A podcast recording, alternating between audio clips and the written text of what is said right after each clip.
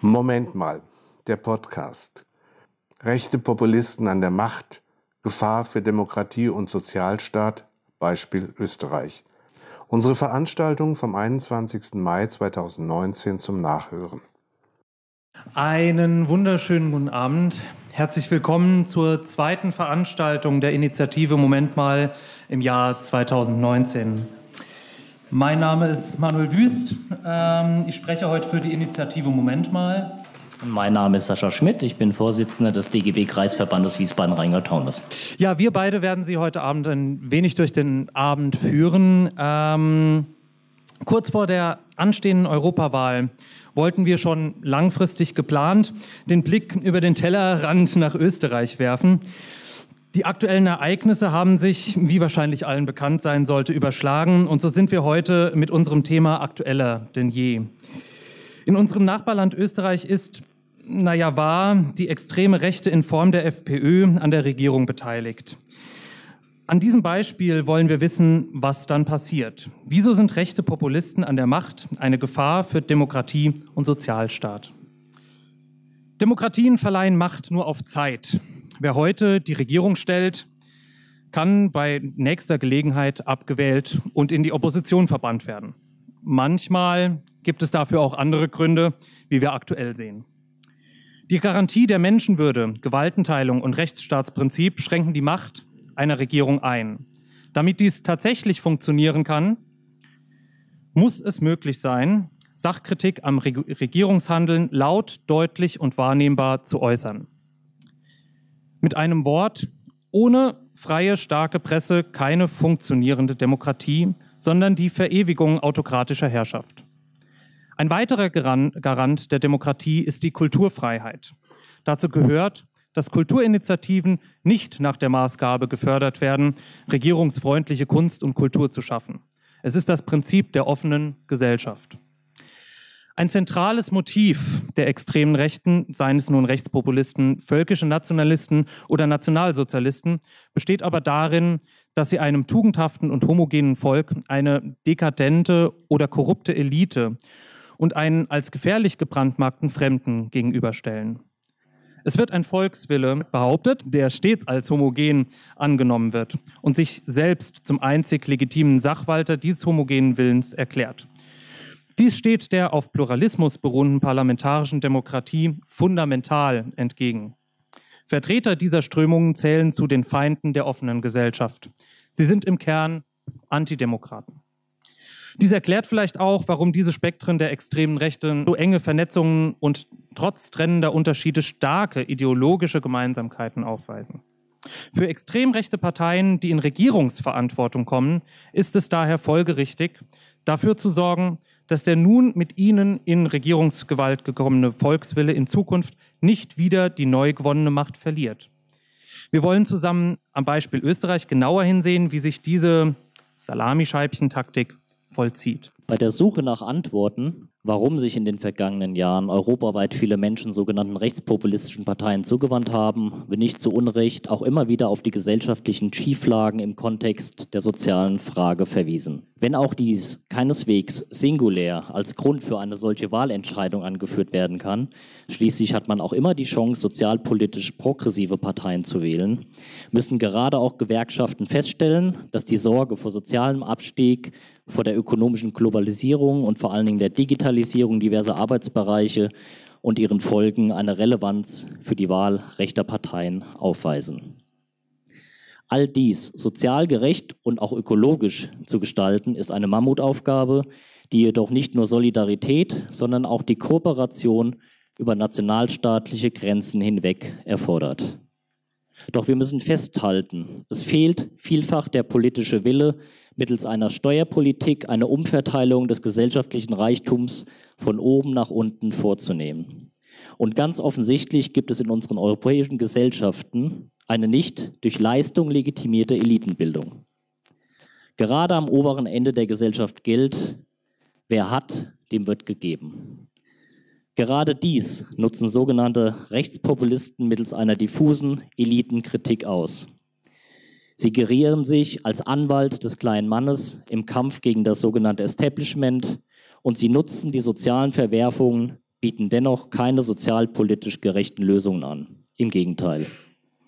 Festgehalten werden muss zudem, wenn die extreme Rechte ihre vermeintliche Elitenkritik betreibt, geht es in der Regel um einen Angriff auf die Demokraten und Demokratinnen aller Strömungen. Ihre Antwort, das ethnisch-nationalistische Konzept der Volksgemeinschaft, ist zudem nicht nur völkisch und rassistisch, indem fortwährend wiederholt wird, dass das vermeintlich eigene vom Fremden bedroht werde. Es lässt sich in dieser Elitenkritik auch die unverblümte antisemitische Chiffre von der sogenannten kleinen, wurzellosen Clique, die die Völker gegeneinander aufhetzen würde, mal mehr, mal weniger offen herauslesen. Auch die FPÖ gibt sich in Wahlkampfzeiten als Anwalt der kleinen Leute aus, inszeniert sich als soziale Heimatpartei. Sie war damit bis zuletzt erfolgreich. Trotzdem ihre Parteiprogramme eine brutale neoliberale Programmatik im Sinn des sozialdarwinistischen Vorrechts des Stärkeren vor dem Schwachen enthalten. Wir wollen heute im Detail hören, was daran dran ist, an der Selbstzuschreibung der FPÖ als soziale Heimatpartei. Was hat sie geliefert? Welche Sozial- und Wirtschaftspolitik wurde nach der Wahl 2017 betrieben? Welche Maßnahmen umgesetzt?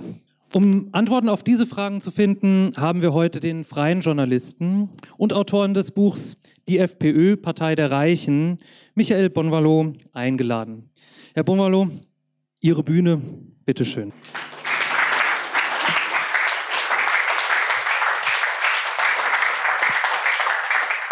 Hallo, ich hatte eigentlich am Freitag gegen 18 Uhr einen fixfertigen Vortrag. Seitdem ist ein bisschen was passiert. Ähm, vielen Dank für eure Einladung. Zuerst mal vielen Dank für die Einleitung. Wunderschön, dass ihr da seid. Ja, und wenn ihr euch denkt, dass ich einen lustigen Akzent habe, für mich habt ihr auch einen lustigen Akzent. Wir werden damit klarkommen müssen. Ähm,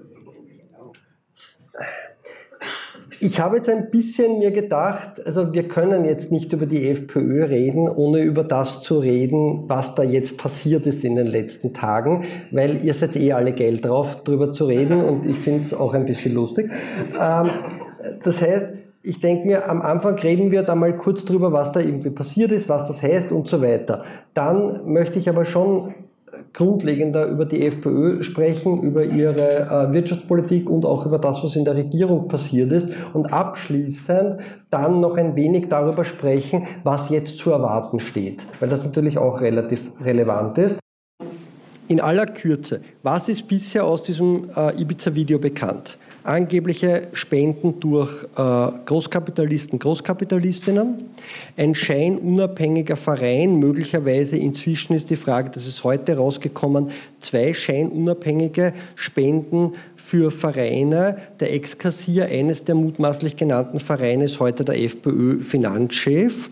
Aufgabe dieses Vereins ist laut Statut unter anderem die Herausgabe von Medien. Das ist deshalb nicht unspannend, weil es in Österreich eine ganze Reihe von extrem rechten Medien gibt, wo bis heute nicht klar ist, wie die sich finanzieren.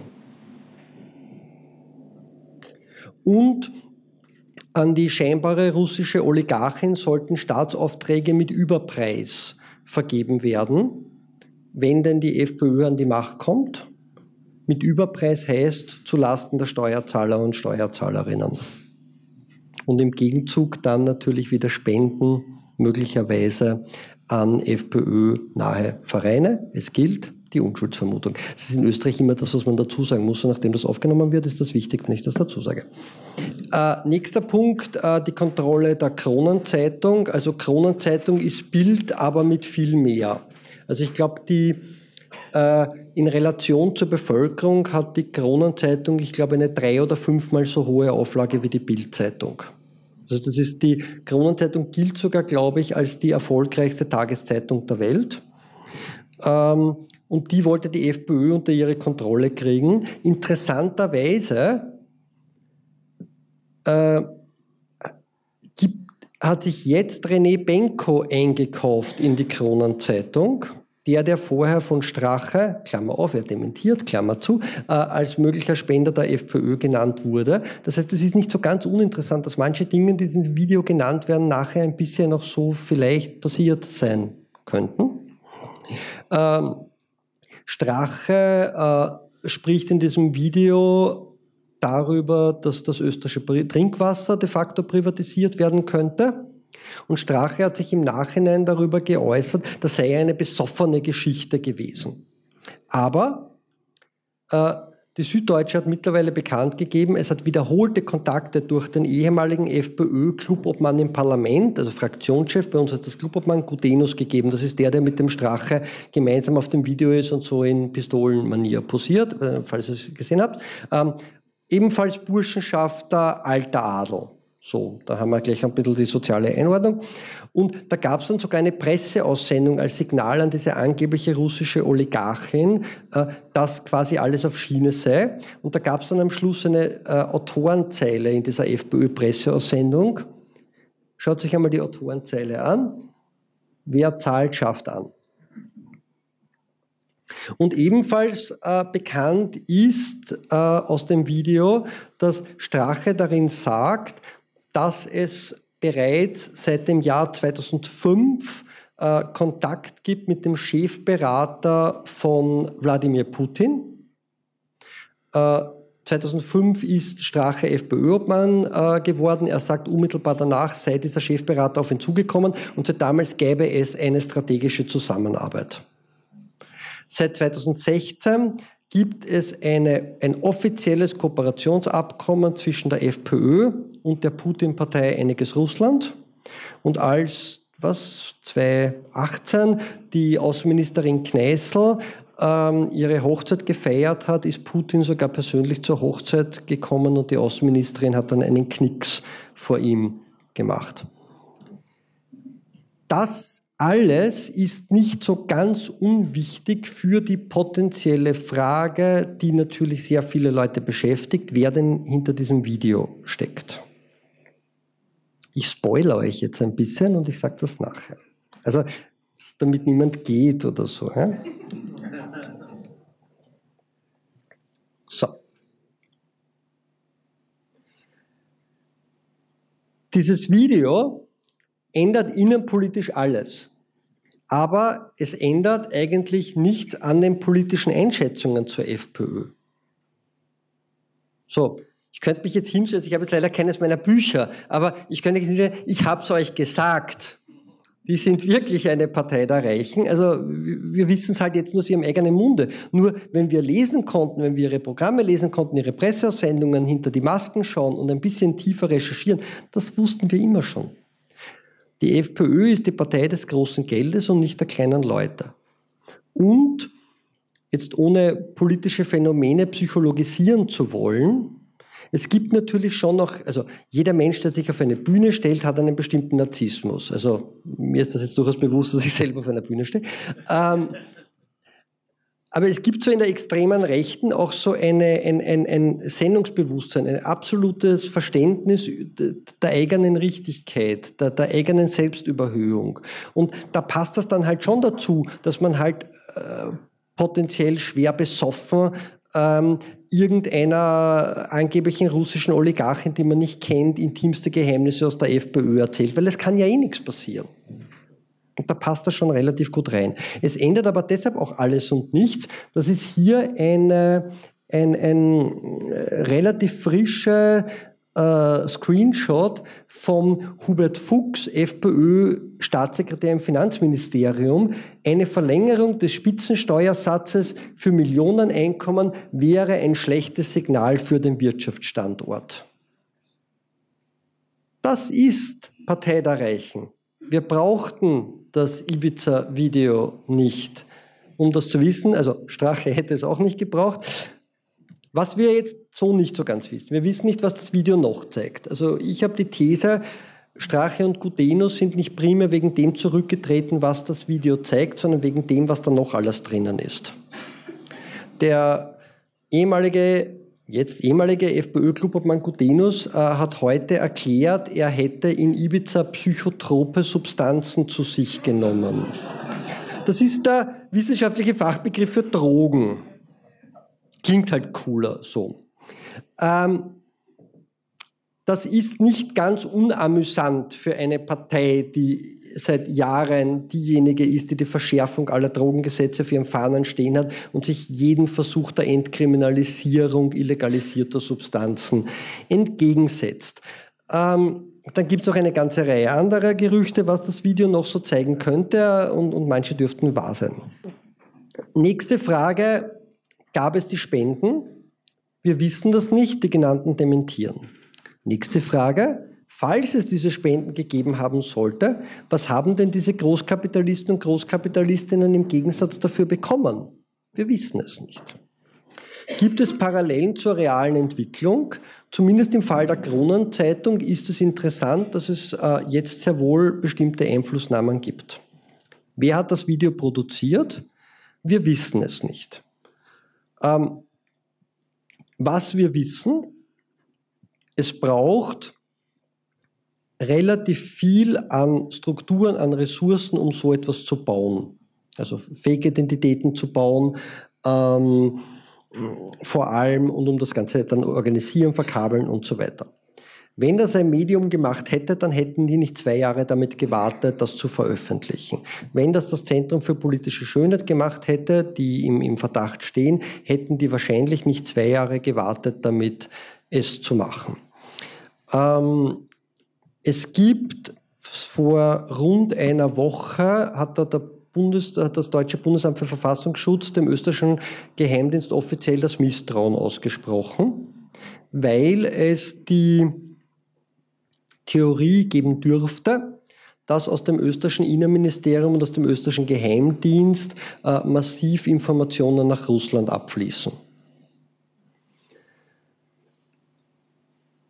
Es Klingt nicht gänzlich unwahrscheinlich, dass westliche geheime Dienste dieses Video ähm, schon länger haben und dieses Video jetzt veröffentlicht haben, weil es möglicherweise jetzt äh, Bestätigungen dafür gibt, dass es Informationsflüsse Richtung Russland gibt und die westlichen geheimen Dienste es nicht wahnsinnig lustig finden, wenn die Interna der, der westeuropäischen Geheimdienste äh, nach Russland weitergehen. Nochmal, das ist eine der Theorien, die es dazu gibt. Ich sage nicht, dass sie stimmt. Es scheint mir von den vorhandenen Theorien einige, eine der plausibleren zu sein. Was wird jetzt passieren? Ah ja, vielleicht und in dem, nein, das sage ich nachher noch was dazu. Ja, was, äh, Spoiler. So, was wird jetzt passieren? Das sage ich ganz am Schluss. Jetzt müsst ihr mich, jetzt müsst ihr bleiben. Blöd gelaufen. So, da war alles noch gut. Ähm, wieder mehr für die Fleißigen tun hat im jetzigen Kontext natürlich eine durchaus amüsante Bedeutung, auch der neue Stil, für den es Zeit sei. Ähm, das war der Wahlkampf 2017. Und für alle, die glauben, und jetzt kommen wir ein bisschen mehr so in die Substanz dessen, was denn so bisher passiert ist, für alle, die glauben, dass da so viele Dinge vielleicht eine Überraschung sind, wie die FPÖ dann an die Regierung gekommen ist. Das hier ist der stellvertretende Parteivorsitzende der FPÖ, Manfred Heimbuchner, im August 2017 in der zentralen österreichischen Nachrichtensendung in der Zeit im Bild 2. Und ich sage Ihnen schon ganz offen und ehrlich, natürlich kann man auch im Sozialbereich einsparen. Ganz klare, eindeutige Aussage. Und dann wirft ihm äh, der Moderator vor, dass ja bestimmte Vorhaben, die die FPÖ in ihrem Wirtschaftsprogramm drinnen hat, das zu dem Zeitpunkt veröffentlicht worden ist, äh, vor allem die arbeitende Bevölkerung belasten würden. Und was sagt er dann darauf? Und äh, das können Sie ja morgen in der Kronenzeitung kosten, lesen, wie viele Milliarden Euro uns die Flüchtlinge kosten werden. Und das ist genau das Programm der FPÖ. So, Politik für die Reichen und wenn jemand nachfragt, äh, sind die Ausländer schuld. Was macht die schwarz-blaue Regierung? Was machte die schwarz-blaue Regierung jetzt? Und jetzt bewusst nicht die FPÖ erwähnt, sondern die FPÖ und die ÖVP erwähnt. Weil was nämlich tatsächlich schon interessant ist, ähm, ich glaube, wir können das nicht nur auf die FPÖ reduzieren. Es hat seit Dezember 2017 keine substanziellen nach außen sichtbaren Auseinandersetzungen zwischen FPÖ und ÖVP gegeben. Da gibt es bestimmte unterschiedliche Traditionslinien, aber in der Tagespolitik ja, ganz, ganz dick. Ähm, ich würde das auf drei Leitlinien zusammenführen, was natürlich immer un, un, un, äh, Schwierigkeiten hat, aber erlauben wir uns das. Neoliberal, völkisch, autoritär. Kurz im Einzelnen, an, kurz im Einzelnen angeschaut. Es wird nie langweilig. Ähm, die neoliberale Komponente. 12 Stunden Regelarbeitstag und 60 Stunden Regelarbeitswoche. Das bedeutet nicht, dass alle Leute immer 12 Stunden arbeiten, aber das bedeutet, dass wenn es einen Regelarbeitstag von 12 Stunden gibt, dass es erst ab dann Überstunden bezahlt gibt. Massive Angriffe auf die Krankenkasse und das Gesundheitssystem. Komplette um, ein kompletter Umbau der Krankenkassen. Die Krankenkassen sind bisher in Österreich in der Selbstverwaltung der Arbeitnehmerinnen bzw. deren Organisationen, was nicht ganz unschlüssig ist, weil die ja auch die Beträge zahlen. Ähm, das wurde jetzt so umgebaut, dass Regierung respektive Unternehmer in allen Kassen die Mehrheit haben. Ähm, und nachdem die in der Selbstverwaltung sind, können die dann Leistungskürzungen beschließen, Privatisierungen beschließen, Selbstbehalte beschließen. Äh, massive Umverteilungen in der Unfallversicherung, in der allgemeinen Unfallversicherungsanstalt mindestens 900 Millionen, die den Unternehmern mittels ähm, Kürzung der Beiträge geschenkt werden. Wenn ihr da jetzt diese Zahlen hört, bitte tut es immer mit dem Faktor 10 rechnen. Ja, in Deutschland sind das 9 Milliarden, die den Unternehmern geschenkt werden. Ähm, massive Kürzungen bei der Mindestsicherung, das ist die Grundabsicherung für die Ärmsten der Bevölkerung, speziell für Familien mit Kindern. Ähm, das dritte Kind kriegt dann, glaube ich, nur noch 5% äh, Mindestsicherungsaufschlag. Die Mindestsicherung für eine Person beträgt 850, für ein Paar 1200, davon um 5%. Und wenn Mensch, verschiedene Menschen in Wohngemeinschaften zusammenwohnen, dann gibt es eine Deckelung. Egal wie viele Menschen in der Wohngemeinschaft zusammenwohnen, ist, glaube ich, die Deckelung bei 1500 Euro. Das soll speziell ähm, Migranten und Migrantinnen treffen, Geflüchtete, die sich einfach, äh, um Wohnkosten zu sparen, in, in Wohngemeinschaften zusammengeschlossen haben. Äh, ebenfalls massive Angriffe auf die Notstandshilfe. Im Gegensatz zu Deutschland ist es bisher so, dass es ein unbegrenztes Arbeitslosengeld gibt, ohne die Notwendigkeit, die eigenen äh, Ersparnisse aufzulösen. Und das soll ans deutsche Hartz-IV-Modell mehr oder weniger angeglichen werden. Das wird jetzt aber voraussichtlich jetzt mal kurzfristig nicht kommen. Äh, Kürzung der Lehrlingsentschädigungen in überbetrieblichen Lehrwerkstätten, ähm, die Abschaffung der Bestrafung im Arbeitsrecht, äh, beraten statt strafen. Wenn Firmen jetzt dabei erwischt werden, äh, dass sie zum Beispiel Löhne nicht korrekt auszahlen und so weiter, sollen sie beraten werden, wie sie das denn künftig korrekt machen. Also ungefähr so, wenn ich eine Bank überfalle, ich erwischt, berät man mich, wie ich künftig keine Bank überfalle mehr. Und, und das sage ich jetzt deshalb, weil ich glaube, dass das vielleicht für euch in Deutschland nicht uninteressant sein könnte. Ähm, es gibt relativ stark die Debatte um das sogenannte Gold Plating. Frage, wer von euch hat diesen Begriff überhaupt schon mal gehört? Gut, ich verspreche euch, die Debatte kommt zu euch. Ähm, die EU definiert in vielen Bereichen, unter anderem im Arbeitsrecht, nur Mindeststandards.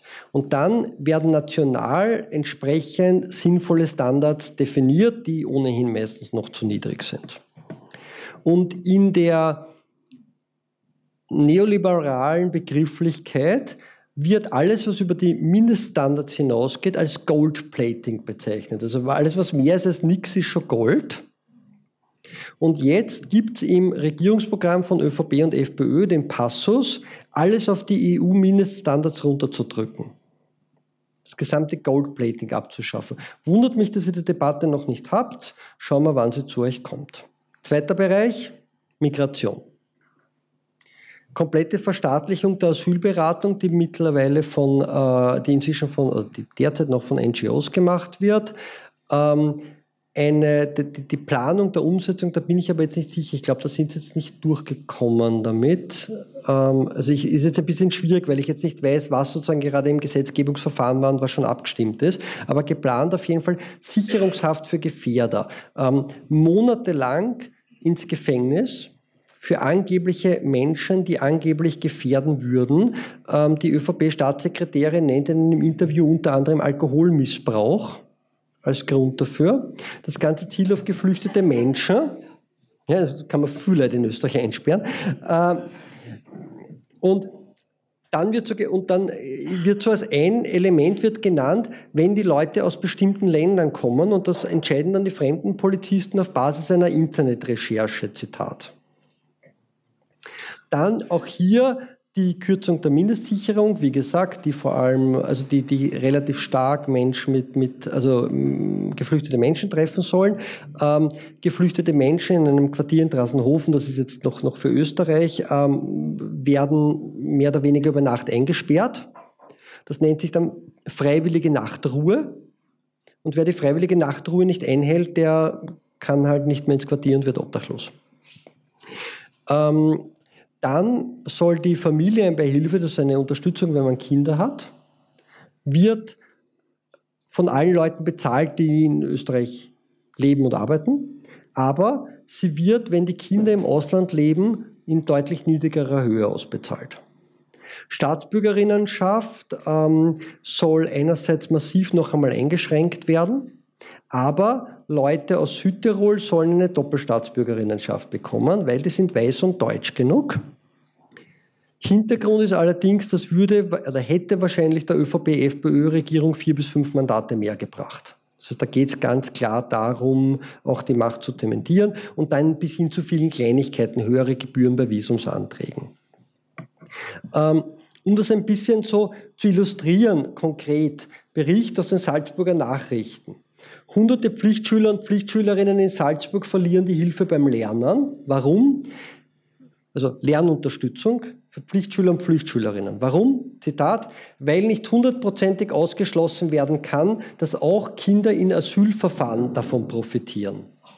Hier muss dazu gesagt werden, sehr viel, was hier erwähnt wird, ist in vielen Bereichen die Fortsetzung einer Politik, die bereits unter der Koalition von Sozialdemokratie und ÖVP umgesetzt wurde, die ab 2006 in Österreich regiert hat und die Sozialdemokratie war davor von 1970 bis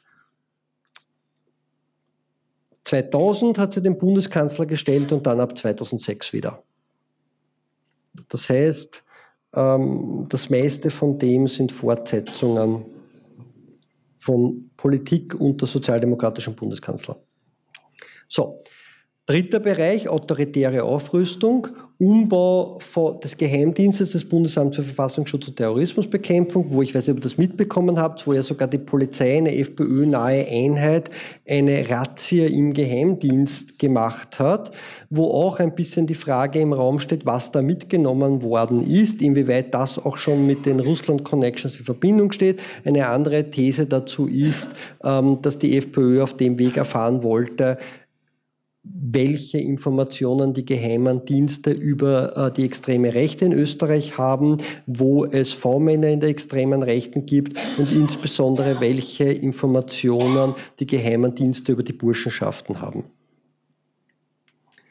Ähm, eine massive Rekrutierungsoffensive für die Polizei in rechtsextremer Medien durch Inserate. Und das sind Dinge, die potenziell den Polizeiapparat natürlich für Jahrzehnte prägen. Wenn da irgendwelche jungen Faschisten jetzt in die Polizei gehen, mit 18, 19, 20, die hast du bis die 60 sind an der Backe. Und die steigen automatisch natürlich im Apparat hoch, werden Offiziere. Ähm, ein massives Überwachungspaket, Polizeipferde, in Wien, die in Ausbildung sind. Und ich weiß, ihr habt das in Deutschland in vielen Bereichen. Für Österreich ist das ein absolutes No-Go, weil 1927 bei den großen Demonstrationen rund um den Justizpalast Brand berittene Polizei in demonstrierende Arbeiter reingeritten ist und 90 Arbeiter und Arbeiterinnen umgebracht worden sind. Und fünf Polizisten. Ähm, und seitdem geht das nicht, Polizeipferde in Österreich. Äh, Sturmgewehre in allen Polizeiautos und jetzt noch ganz neu äh, spezielle Dum-Dum-Geschosse äh, als Munition für die Polizei. Das ist Munition, die beim Aufprall zerplatzt und damit wesentlich stärkere Verletzungen zur Folge hat. Ähm, Militär wird im Inneren eingesetzt, es wird für Demonstrationen, für, für das Auftreten auf Demonstrationen und Streiks geübt, aber auch hier speziell dieser letzte Punkt, das ist bereits unter dem sozialdemokratischen Verteidigungsminister Doskozil begonnen worden. Also auch hier sehr, sehr viel von dem, was ich hier erwähne, speziell die Überwachungsmaßnahmen, äh, sind eine unmittelbare Fortsetzung der Politik von SPÖ und ÖVP. ÖVP und FPÖ haben sehr auffallende Ähnlichkeiten in ihren Programmen. Wirtschaftsprogramm, das Gesellschaftsbild, Stichwort äh, Frauen, Stichwort ähm, Frage der Abtreibung, äh, Stichwort Zugang zu Drogen, Klammer auf, außer Gutenus, der hat jetzt einen anderen Zugang zu Drogen offenbar. Ähm, äh, Aufrüstung und Festung Europa, die Abschottung gegen geflüchtete Menschen, eine Elitenorientierung. Beide Parteien haben eine faschistische Vergangenheit und faschistische Traditionslinien. Die ÖVP hat ihre Vergangenheit als jene Partei, die im Februar 1934 in Österreich geputscht hat und mit Kanonen auf die Gemeindebauten der Arbeiter und Arbeiterinnen geschossen hat. Und die FPÖ äh, hat ihre Traditionslinien im äh, Konkurrenzfaschismus, im deutschen Nationalsozialismus und im österreichischen Nationalsozialismus. Ähm, beide Parteien haben die gleiche Position zu EU und Euro. Ähm, beide Parteien sind mittlerweile programmatisch ganz klar und definiert, sagen wir, wir bekennen uns zu EU und Euro. Das war auch eine wesentliche Vorbedingung dafür, dass die FPÖ äh, in die Regierung gekommen ist, aber das war eigentlich schon vorher so. Wobei das Programm der FPÖ zum Beispiel zum Euro komplett dubios ist. Also das Programm der FPÖ aus dem Jahr 2013 zum Euro hat drei einander widersprechende Positionen zum Euro. So Nord-Euro, Süd-Euro, Euro ist eh okay, Rückkehr zum Schilling. Ähm, mehr dazu in meinem Buch. Ähm, und eine klare gemeinsame Position zu geflüchteten Menschen, zu Migration. Und da geht es auch oft sehr stark darum, dass wir hier eine sehr breite Schicht sehr rechtloser Menschen schaffen, die keine andere Möglichkeit hat, als alle Arbeiten anzunehmen. Also da geht es ganz klar um Lohndumping im Sinne der Betriebe. So, kurze Rückblende. Die FPÖ ist 1949 gegründet worden als Verband der Unabhängigen. Das war das Auffangbecken der Nazis. Ich sage nicht, ihr hört es, der ehemaligen Nazis. Weil um ehemaliger Nazi zu sein, muss ich meine politische Ideologie verändern. Wenn die Gewerkschaften verboten oder wenn, wenn eure politischen Organisationen verboten werden, dann seid ihr ja keine ehemaligen Linken oder keine ehemaligen Sozialdemokraten. Und das sind auch keine ehemaligen Nazis. So, das sind Nazis, die sich nach 1945 neu organisiert haben. Der erste äh, FPÖ, also dann FPÖ, die haben sich dann umbenannt, 55 in FPÖ. Der erste FPÖ-Vorsitzende war ähm, 38 Minister im nationalsozialistischen Übergangskabinett bis 1945 Reichstagsabgeordneter und SS-Brigadegeneral. Es geht nicht viel eindeutiger. Ich glaube, er war Brigadegeneral. Ähm, und schon damals hat die FPÖ, also diese VDU-FPÖ, was war das? Das war so eine Partei von äh, kleinbürgerlichen Eliten, ähm, so, so kleinstädtische Räume, der Apotheker, der Dorflehrer, so tradiert deutsch-nationales Milieu, übrigens sehr oft protestantisches Milieu was damit zu tun hat, dass das protestantische Milieu in Österreich traditionell deutschnational ist. Das geht zurück bis in die Bauernkriege, das können wir aber jetzt nicht ausführen, weil sonst brauchen wir länger. Ähm, und das ist eine Honoratorenpartei, die damals schon ganz klar sich im Sinne der Unternehmen orientiert. Also das ist ein Plakat vom VDU. der arme Österreicher, also die Österreicherin wird, wird klassisch sexistisch dargestellt, ähm, wird von der Steuerschraube erdrückt. Und das ist ein Plakat aus 2017, Erbschaftssteuer ist unfair von der FPÖ. So übrigens, die FPÖ arbeitet sehr stark mit dem Fairness-Begriff. Und wenn wir dann genauer hinhören, was denn unfair ist, dann sind das immer irgendwelche Dinge, die auch Reiche betreffen. Und da ist die Erbschaftssteuer. So, dann 1986, Jörg Haider, äh, Politiker der neuen Art, selbst ernannt, in einer Zeit, wo in ganz Westeuropa Zentralwesteuropa, äh, neue modernisierte rechtsextreme Formationen stärker werden, auch in Deutschland mit Republikanern, später DVU, äh, passiert das auch in Österreich. Aber in Deutschland wird diese äh, Situation durch die Wiedervereinigung gebrochen und es entwickelt sich so eine, eine, eine sehr starke offene NS-Szene. Das haben wir in Österreich so nicht. Also die Parteienentwicklung ist eine gänzlich unterschiedliche. Ähm, in Österreich können sich junge Nazis mit 16, 17, 18 entscheiden, will ich ins Gefängnis oder ins Parlament. Und die meisten jungen Nazis entscheiden sich fürs Parlament. Heinz-Christian Strache ist ein früherer Neonazi, der an mindestens einer Wehrsportübung teilgenommen hat und der tief verankert ist in der Wiking-Jugend und in der neonationalsozialistischen Szene. Der mit, ich glaube, 21 beschlossen hat, in die FPÖ zu gehen. Und das ist eine Karriere, die typisch ist für viele junge Nazis. Und genau deshalb gibt es keine außerparlamentarische neonationalsozialistische Rechte. Auch die vorher genannte selbsternannte identitäre Bewegung, das ist eine Pressure Group für die FPÖ. Die spielen in Österreich im Wesentlichen die Rolle, die Dinge zu tun, die die FPÖ gerne getan haben möchte, aber selber nicht so gerne tun kann. Da gibt es tiefste Verbindungen, ähm, die ganz, ganz stark über die Burschenschaften reichen. Die Identitären sind der politische Arm der Burschenschaften heute in Österreich. Und das natürlich ist für euch nicht uninteressant, weil die, die, die deutschen Identitären sind ja ein Ableger der österreichischen Identitären. Wir hatten das schon ein bisschen. Also eure Führer kommen gern aus Österreich offenbar.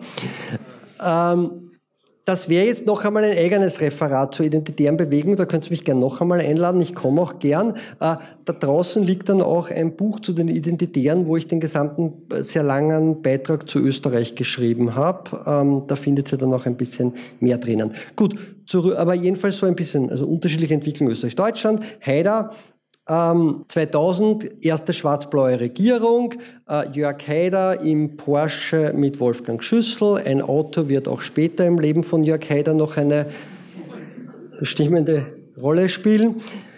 Jörg Haider stirbt dann als Märtyrer für die Forderung von Tempo 140 auf der Autobahn. Ähm, und damals zeigt sich aber schon was. Nämlich, die FPÖ verliert in der Regierung massiv die ÖVP gewinnt. Das sind kommunizierende Gefäße. Und das ist dann ein Phänomen, das dann auch sehr spannend wird. Und da sind wir schon sehr schnell im Jetzt. Nämlich Bundespräsidentschaftswahl 2016 in Österreich. Eine extrem polarisierte Volkswahl. In Österreich wird der Bundespräsident ja von der Bevölkerung gewählt. Zwischen dem grünen Kandidaten Alexander van der Bellen und dem FPÖ-Kandidaten und jetzigen FPÖ-Obmann Norbert Hofer. Alexander van der Bellen gewinnt scheiß knapp, arschknapp, sagt er selber, mit, ich glaube, 50 irgendwas oder 51 Prozent der Stimmen. Das ist knapp unter 50 Prozent der Bevölkerung wählen den Kandidaten der FPÖ. Das auch als Hinweis an alle, die behaupten, es gibt so etwas wie einen natürlichen Peak für extrem rechte Parteien. Also in Österreich wissen wir jetzt einmal, er ist aktuell bei knapp unter 50 Prozent. Ähm, und da beginnen in der ÖVP Debatten. Nämlich dieses offensichtlich sehr große Milieu, das knapp vor einer absoluten Mehrheit steht, für sich abzuholen. Und es beginnt eine strategische Rechtswende in der ÖVP. Und Sebastian Kurz ist der Ausdruck dieser Rechtswende, die damals bereits begonnen wird, strategisch zu debattieren in der ÖVP. Gut. Jetzt aber noch ein paar Worte zur FPÖ. Die FPÖ in der Opposition, es wurde schon gesagt, hat sich sehr gerne die soziale Heimatpartei genannt. Äh, lustiges Momo am Rande. Die ÖVP in Oberösterreich hat jetzt das Soziale aus ihrem Logo gestrichen und nennt sich nur noch die Heimatpartei. Das ist vermutlich ehrlicher. Das hier sind Slogans der FPÖ aus ihrer Oppositionszeit. Sozial statt gierig und brutal. Soziale Wärme statt EU für Konzerne.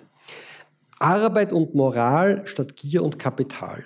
Der ist besonders schön, weil den muss man lesen, da steckt so viel drinnen. Ja, Arbeit, da können sich Arbeitende drinnen finden, aber auch Unternehmer und Unternehmerinnen. Moral, das ist für die christlich-konservativen, ähm, das ist auch aus einem Salzburger Landtagswahlkampf. Und dann so diese Verbindung zwischen Gier und Kapital, das hat schon ein Geschmäckle. Ähm, ich würde natürlich nie behaupten, dass das antisemitisch ist. Aber. Und sogar der Führer als Hache Guevara. Komplett mit Barret, mit blauem Stern. Eine angeblich sehr erfolgreiche Jugendwerbelinie, die die FPÖ, ich glaube, über zwei Jahre oder so gefahren ist.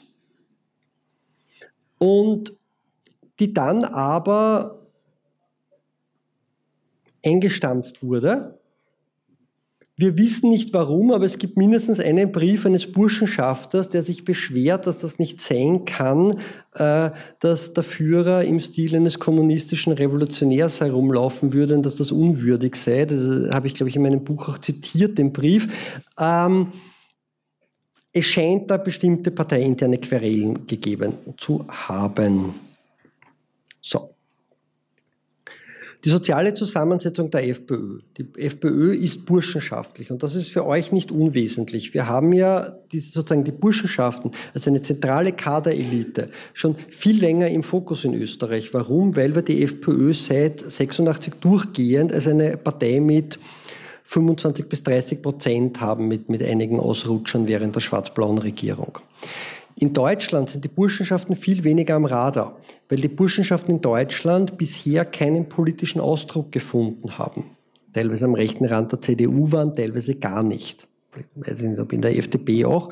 Ähm, in Österreich war die FPÖ immer der politische Arm der Burschenschaften. Und jetzt, wo die AfD da ist, sehen wir auf einmal, wenn wir uns die parlamentarischen Mitarbeiter der, F, äh, der AfD anschauen, dass genau dieses korporierte Milieu nun seinen politischen Ausdruck findet. Das heißt, jetzt beginnt bei euch die nachholende Recherche dessen, was wir seit vielen Jahren in Österreich machen. Schaut euch die Burschenschaften an, schaut euch die Buden an. Das ist ein völkisch, deutsch, national, teilweise nationalsozialistisches Milieu und aus dem speist sich jetzt der Kaderkern und aus dem wird sich vermutlich auch in Zukunft der Kaderkern der AfD speisen, weil das Leute sind, also Neonazis mit Latinum. Die, die funktionieren, die funktionieren in Kabinetten, die funktionieren als parlamentarische Mitarbeiter, die funktionieren als Abgeordnete. So. Und in dem Zusammenhang auch ähm, natürlich die identitäre Bewegung mit dem, was sie anbieten kann an, an Kadern. Die FPÖ, das sind bildungsbürgerliche Eliten, im Hintergrund ganz viele neoliberale Thinktanks wie das äh, Friedrich August von Hayek Institut. Das kann ich jetzt aus Zeitgründen nicht mehr ausführen. Entweder reden wir später drüber oder ihr kauft das wunderbare Buch, das draußen liegt. Ähm, der sympathische Mann da, der glaubt, ein Pirat zu sein, ähm, ist übrigens ähm, bis 2017 der Chef des Rings Freiheitlicher Studenten gewesen und äh, Regierungsverhandler für die FPÖ bei den Regierungsverhandlungen. Und ihr seht, er tritt in Wien auf und hat ganz selbstverständlich eine schwarz-goldene Streife, weil er ist Deutscher. Ähm, und entweder hat er ein Rasierproblem oder er kann nicht gut fechten, das wissen wir nicht. Ähm, und das Bild habe ich reingegeben mit einer Bitte, nämlich wenn ihr Fotos zeigt, wo ihr extrem rechte Aufmärsche beschreibt, übernehmt nicht die Bildsprache der Rechten. Auf einem Bericht über die identitäre Bewegung hat ein Fahnenmeer der identitären Bewegung nichts verloren. Das ist genau die Bildsprache, die sie wollen. Männlich, mutig, mächtig. Das muss man brechen.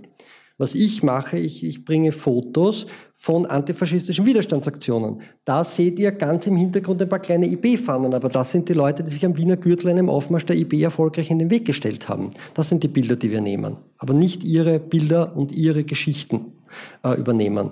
Und die letzte Frage in dem Zusammenhang, ist die FPÖ Arbeiterinnenpartei? Auch hier, ich kann das jetzt aus Zeitgründen nicht ausführen. Ich hätte es ausgeführt, wenn ich am Anfang euch nicht über das Video erzählt hätte. Ähm, in aller Kürze, jein. Äh, äh, schwierig, es sind bestimmte Einbrüche gelungen, aber was wir niemals vergessen dürfen, wenn wir diese Diskussion führen, ich weiß nicht, wie das bei euch ist, in Österreich sind 15 Prozent der Bevölkerung nicht wahlberechtigt, weil sie Migrationshintergrund haben. In Wien sind 25 Prozent der Bevölkerung nicht wahlberechtigt. In einzelnen Bezirken Wien sind 50 Prozent der Bevölkerung nicht wahlberechtigt. Und das sind großteils manuell Arbeitende in den Kernschichten.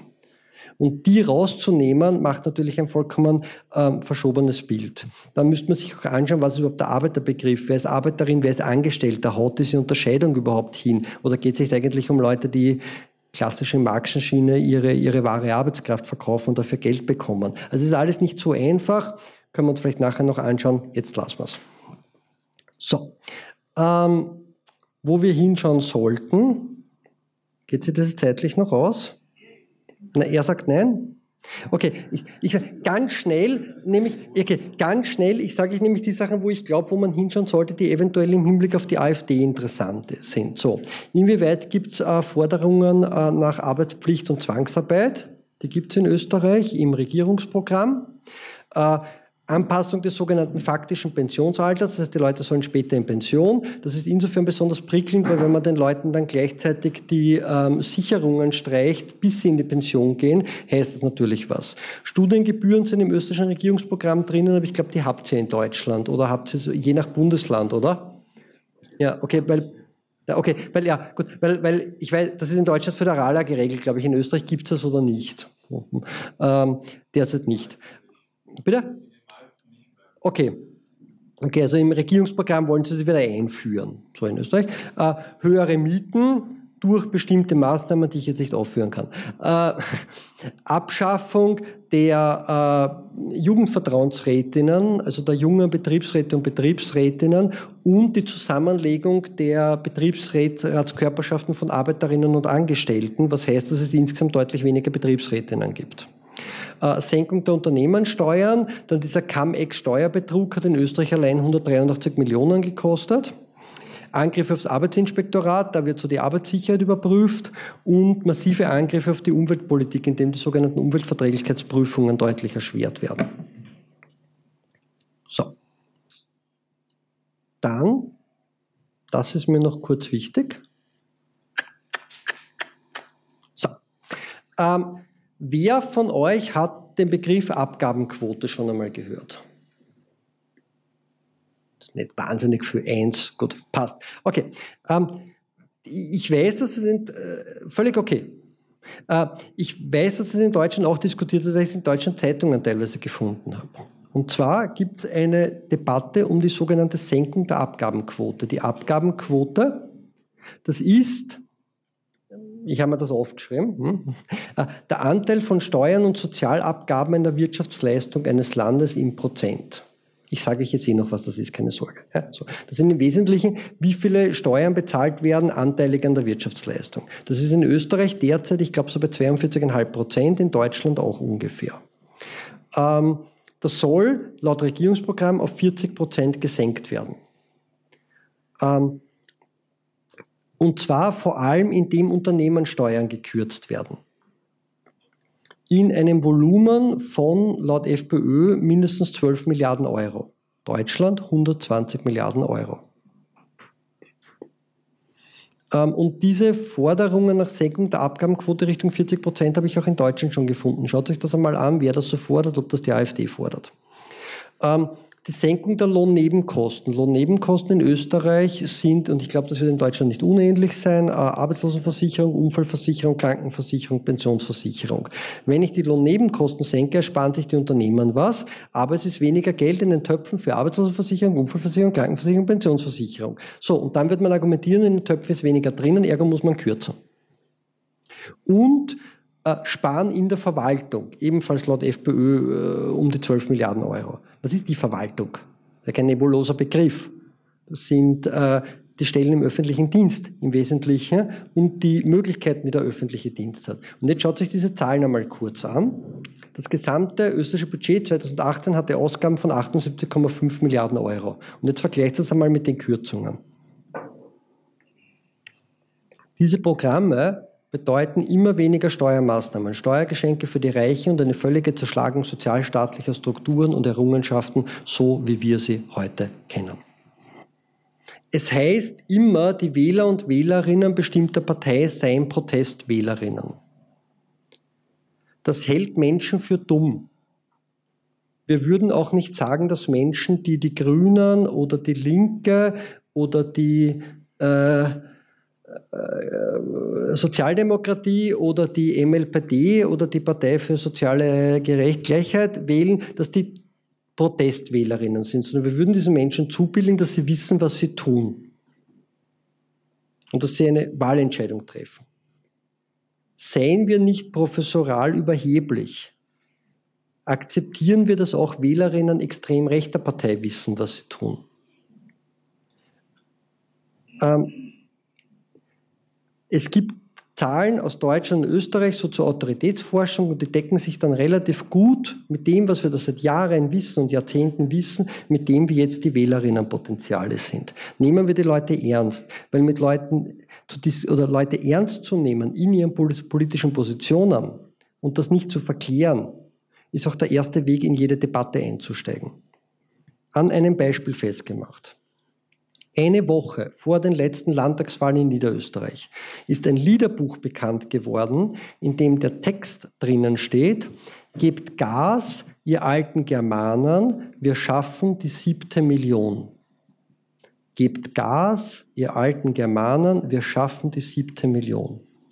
Der stellvertretende Vorsitzende der Burschenschaft, die dieses Liederbuch herausgebracht hat, war der Spitzenkandidat der FPÖ in Niederösterreich. Das war in allen Medien. Jeder Mensch, der rudimentär lesen und schreiben kann, wusste von diesem Liederbuch. Die FPÖ hat bei diesen Wahlen, ich glaube, 5% zugelegt und 14,8% der Stimmen bekommen. 14,8 Prozent der Stimmen haben den Spitzenkandidaten gewählt, dessen äh, Burschenschaft ein Liederbuch herausgibt mit dem Text, gebt Gas, ihr alten Germanen, wir schaffen die siebte Million. Die Leute wissen, was sie wählen. So, das bedeutet aber auch was. Es hat überhaupt keinen Sinn, dem allen nachzulaufen. Es hat keinen Sinn, dem Rassismus nachzulaufen. Äh, die Menschen werden das Original wählen und nicht die Kopie in diesem Zusammenhang, weil es gesagt werden muss, während wir hier sprechen, ertrinken Menschen. Und diese Menschen ertrinken nicht wegen der extrem rechten Parteien, diese Menschen ertrinken wegen der Parteien der sogenannten Mitte der Gesellschaft.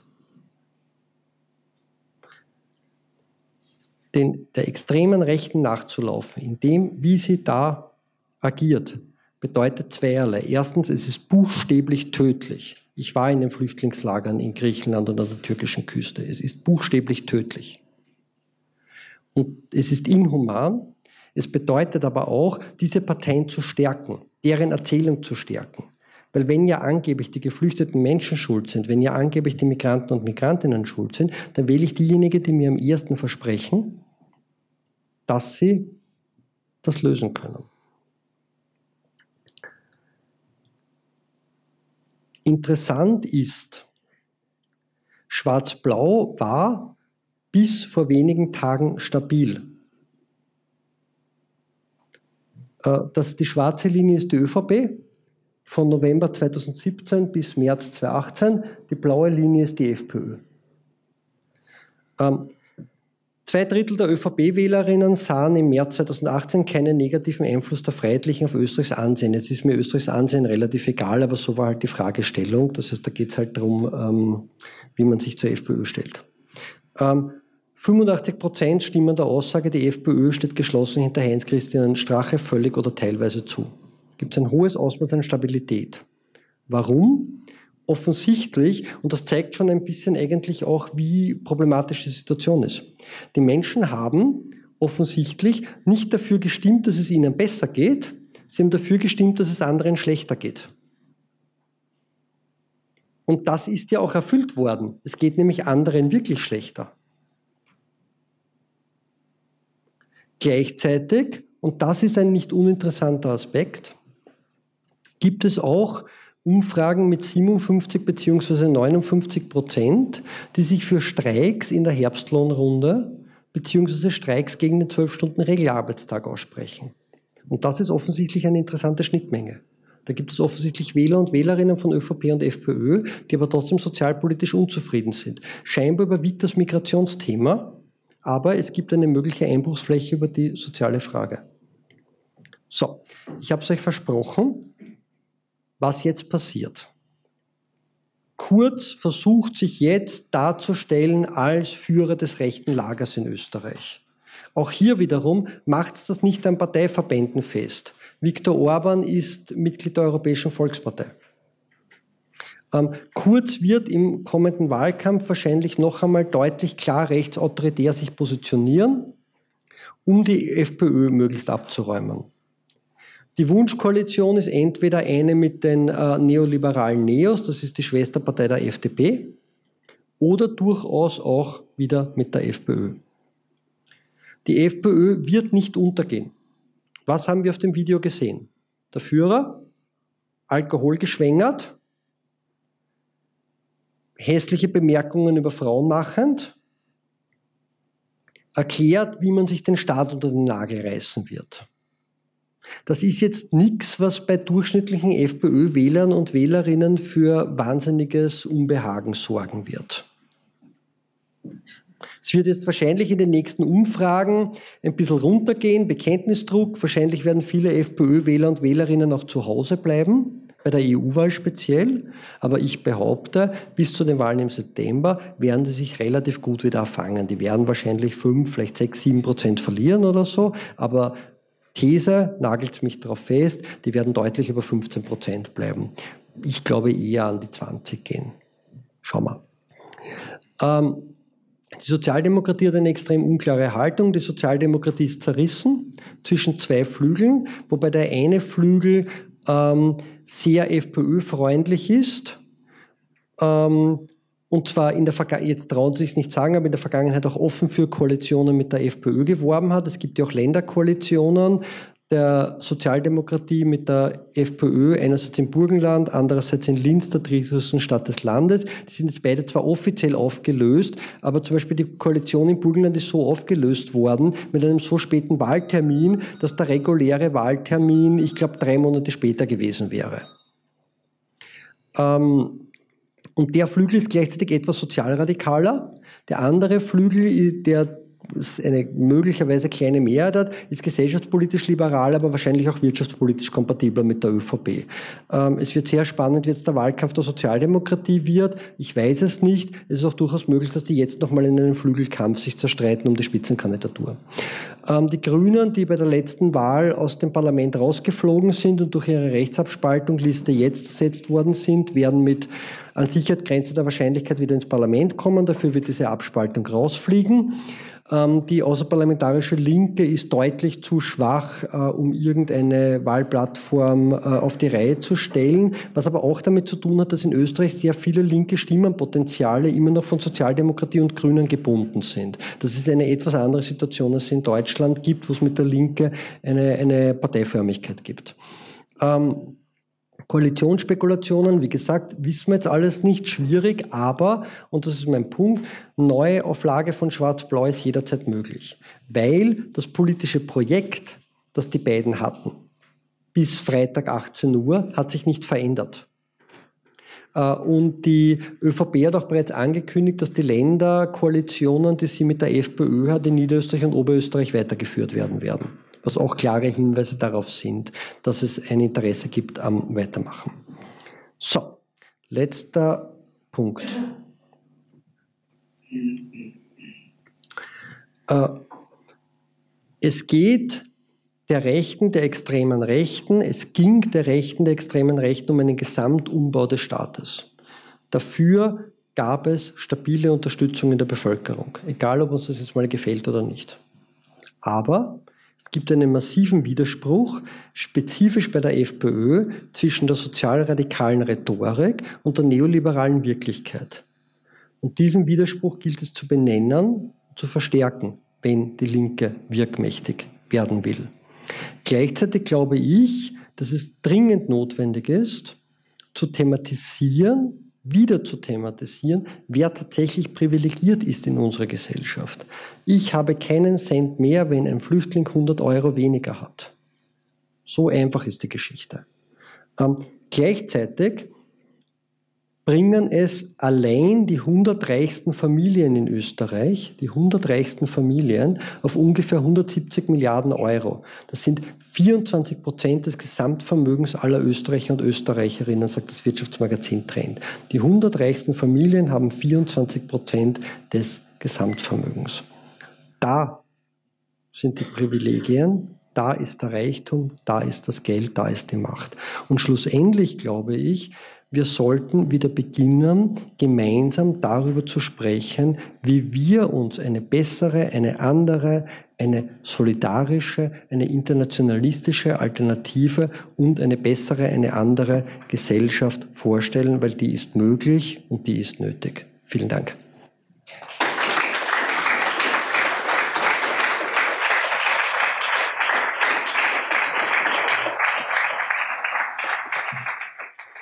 Sie hörten Rechte Populisten an der Macht. Gefahr für Demokratie und Sozialstaat. Beispiel Österreich.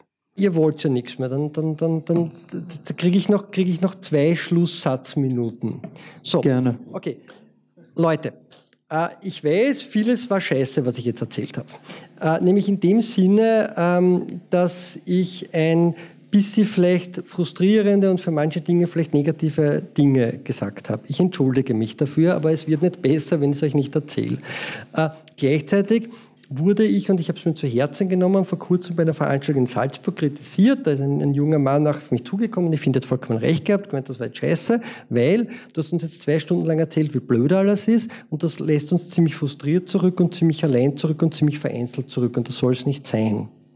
Das heißt, wenn ich diesen Effekt bei euch ausgelöst haben sollte, entschuldige ich mich. Aber ich verbinde das mit einem Appell, nämlich, wenn wir der Meinung sind, dass eine andere, eine gerechtere, eine internationalistische, eine solidarische Alternative und Gesellschaft notwendig, möglich und nötig ist, hebt eure Ärsche und tun wir was dafür. Vielen Dank.